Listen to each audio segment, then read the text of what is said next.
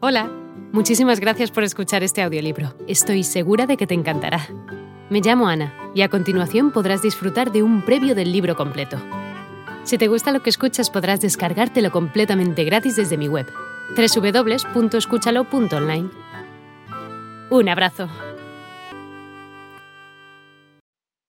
Sun Tzu, El arte de la guerra. Capítulo 1. Sobre la evaluación. Sun Tzu dice, la guerra es de vital importancia para el Estado. Es el dominio de la vida o de la muerte, el camino hacia la supervivencia o la pérdida del imperio. Es forzoso manejarla bien.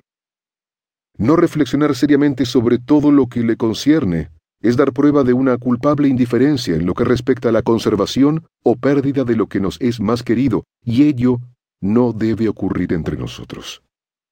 Hay que valorarla en términos de cinco factores fundamentales y hacer comparaciones entre diversas condiciones de los bandos rivales con vistas a determinar el resultado de la guerra. El primero de estos factores es la doctrina. El segundo, el tiempo. El tercero, el terreno.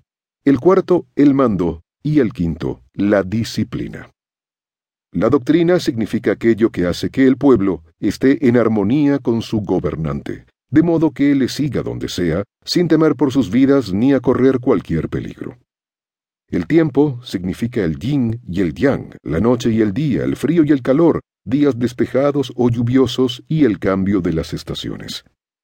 El terreno implica las distancias, y hace referencia a donde es fácil o difícil desplazarse, y si es campo abierto o lugares estrechos, y esto influencia las posibilidades de supervivencia.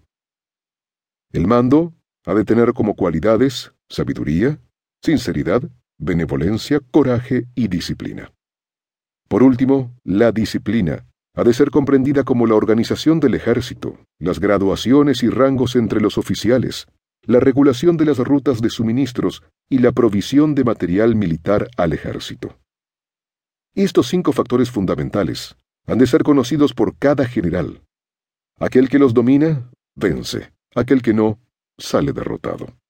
Por lo tanto, al trazar los planes han de compararse los siguientes siete factores, valorando cada uno con el mayor cuidado. Hola de nuevo. No está mal para ser solo una pequeña muestra, ¿verdad? Si te ha llamado la atención, recuerda que encontrarás este audiolibro completo y gratis en www.escúchalo.online.